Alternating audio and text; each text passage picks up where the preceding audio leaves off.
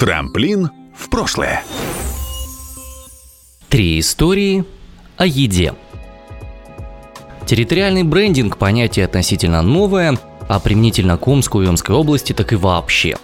Есть бренд города, формируемый СМИ, есть та картинка, которую хотели бы видеть власти локальные, есть то, что видят власти федеральные, есть и у мечей и свое видение города.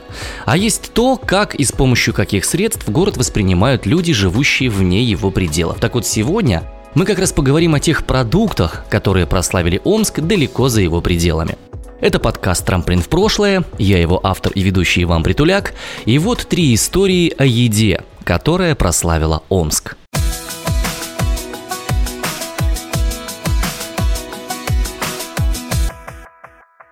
История первая. Любинская сгущенка. Знаменитая омская сгущенка на фронте оставалась неизменной составляющей солдатских продуктовых наборов. Консервы со сладким лакомством дошли даже до Берлина. А во время предвыборного визита в Омск одна из кандидатов в президенты Ксения Собчак оценила на вкус омскую сгущенку и предложила продавать ее в Америку. О том, как именно появился в Омске легендарный продукт, вы узнаете прямо сейчас. Но сначала давайте разберемся, кто же на самом деле изобрел сгущенное молоко. В 1849 году американец Гейл Борден заметил, что молоко становится гуще и вкуснее, если при кипячении в него добавить сахар. Промышленник получил патент на сгущенное с сахаром молоко и открыл первый завод по его производству. Когда поднялся вопрос, какую тару лучше разливать продукт, американец вспомнил, что еще 40 лет назад Француз Николя Апер понял, что прокипяченный в плотно закрытой банке сок сохраняется намного дольше. Однако стеклянные банки часто лопались при нагревании, и он заменил их на металлические. Вот так две технологии объединились, и получился продукт, доживший до наших дней.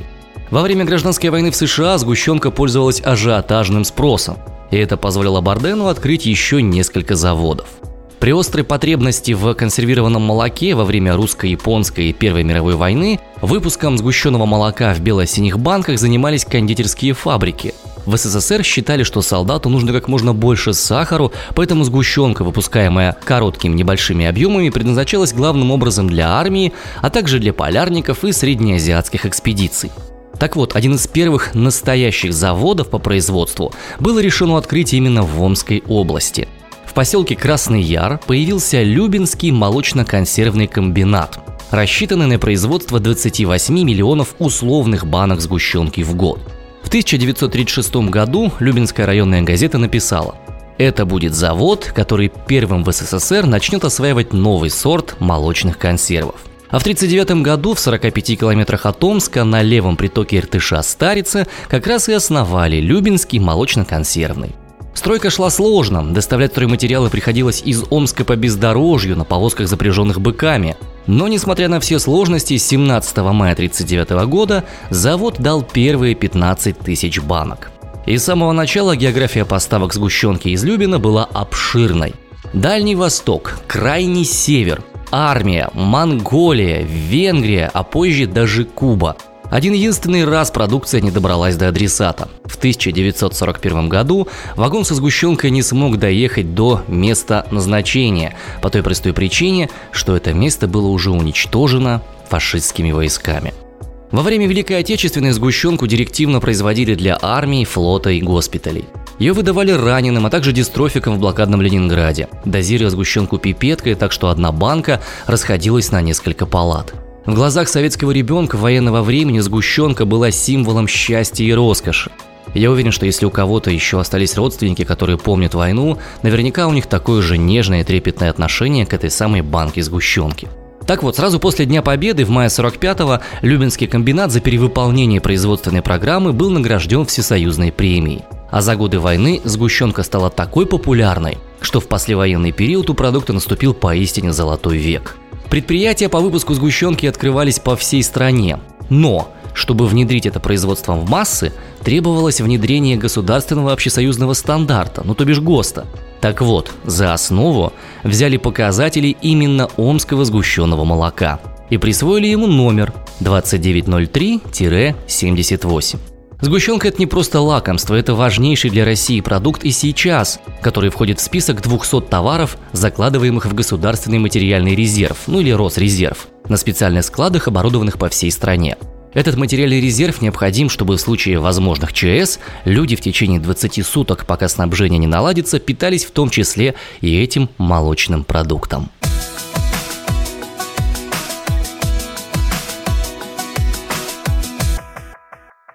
История вторая. Белый шоколад.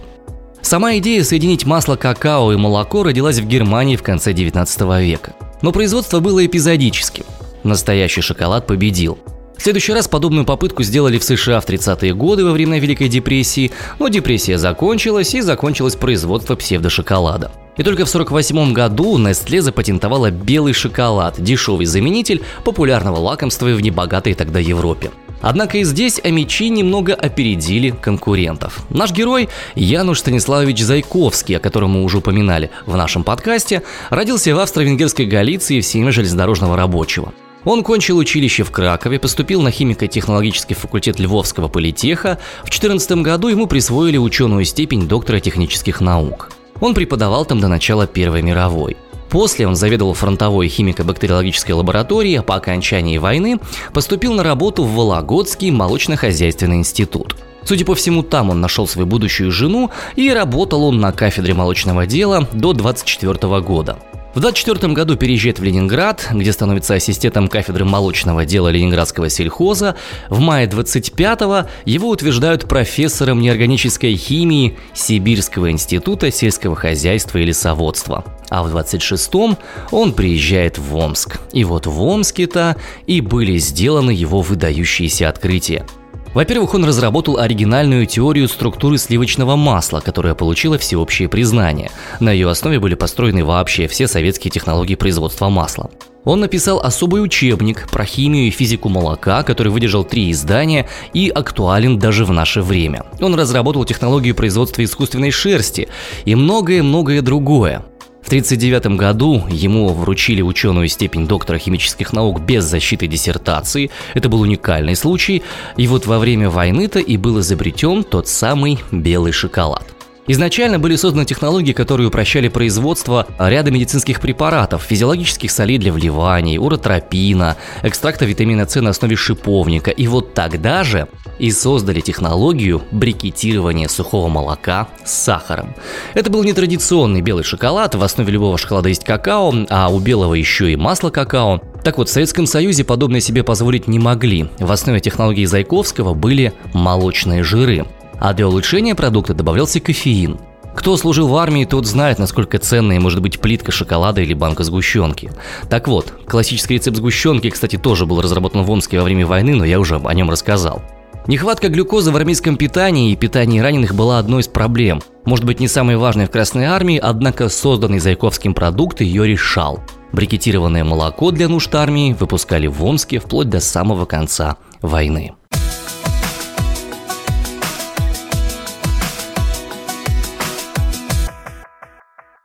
История третья. Амичка на расхват. Цвет продукта кремовый. По консистенции мягкий, кремовый, мажущийся. У продукта мягкий сливочный вкус, сырный и сладкий, с привкусом пастеризации и ванили. В составе рецепта используются натуральные твердые сыры, творог и натуральные сливки, а также сахар. Вот вкратце описание легендарного плавленного сырка «Амичка», который прославил омскую масло-сыр-базу на всю страну.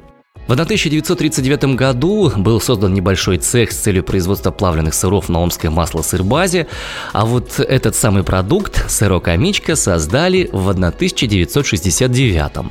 Конкретный рецепт был разработан начальником цеха Зоей Андреевной Кутминой и старшим мастером Валентиной Андреевной Панфиловой. За этот рецепт они получили авторский документ на способ изготовления плавленного сыра. В течение первого года а, массового производства, это был 1971, предприятие выпустило 60 тонн амички. И нежный на вкус продукт так понравился всему государству, что по истечении 10 лет завод удвоил показатели выработки, а сыр приобрел особенное признание и был отмечен государственным знаком качества. Вообще все, кто когда-либо пробовал плавленый сыр амичка со сладким вкусом, его полюбили. Угощение формирует какое-то такое приятное душевное состояние, напоминает, что рядом имеются обычные доступные поводы для настроения праздника, ну и, конечно же, сейчас это огромное ностальгическое удовольствие.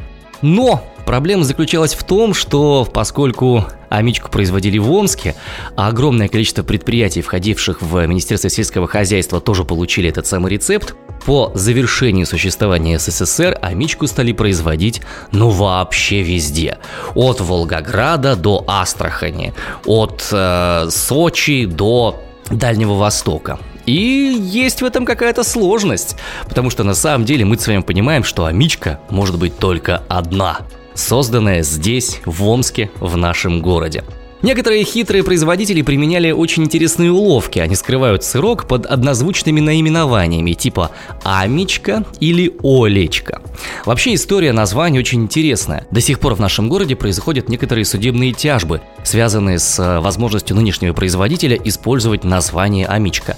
Дочь одного из авторов рецепта утверждает, что все остальные вещи, связанные с рецептом, а именно там название и так далее, должны по праву принадлежать именно ей, а не компании, которая сейчас производит. Но проблема заключается в том, что авторское свидетельство тогда, в 69 году, получали именно на сам рецепт, а не на именование и не на фирменную картинку. И вот в этой юридической коллизии и кроется, на мой взгляд, потенциальная возможность для проигрыша этой самой замечательной девушки в иске в отношении компании, которая сейчас производит амичку. Но давайте мы на мгновение забудем дрязги, связанные с амичкой. Единственное, что приятно в этой ситуации, это, это то, что если бы амичку не любили, то никто бы никогда по ее поводу не спорил. Сейчас специально для вас рецепт сырного латте с использованием сырка амичка. А это одна из интерпретаций любимого многими кофейного напитка. Так вот, его делать необходимо из 80 граммов сладкого сыра, амички то же самое, 200 миллилитров молока, 100 миллилитров э, приготовленного кофе, сахара ванильного по вкусу. Готовить его 5-10 минут. А способ приготовления очень простой. Готовьте кофе обычным способом в гейзерной кофеварке, турке или чашке. Грейте молоко, добавляйте туда сыр и вливайте в кофе. Добавляйте сахар, перемешивайте и вот вам получившийся латте по-омски.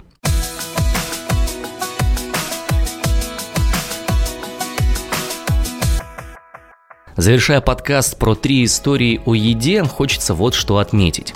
Некоторые историки, которые занимаются проблемами территориального брендинга, также сходятся в мысли, что, несмотря на наше сибирское местоположение, все же наша Омская область – это скорее место сельскохозяйственной славы, нежели суровых сибирских просторов и тайги и чего-то с этим связанного. Да, северная области, безусловно, всем этим покрыт, и в какое-то время территория области простиралась вплоть до Северного Ледовитого океана. Но в советское и постсоветское время Омск и Омская область – это место, где делают много вкусного и молочного. По крайней мере, такие мнения удавалось мне слышать, когда я готовил именно этот подкаст. Как бы то ни было, всем приятного аппетита. Если вы хотели бы поддержать подкаст информационно или рублем, ссылки все в обязательном порядке смотрите в описании этого подкаста. Спасибо за внимание. Это был подкаст о прошлом Омска «Трамплин в прошлое».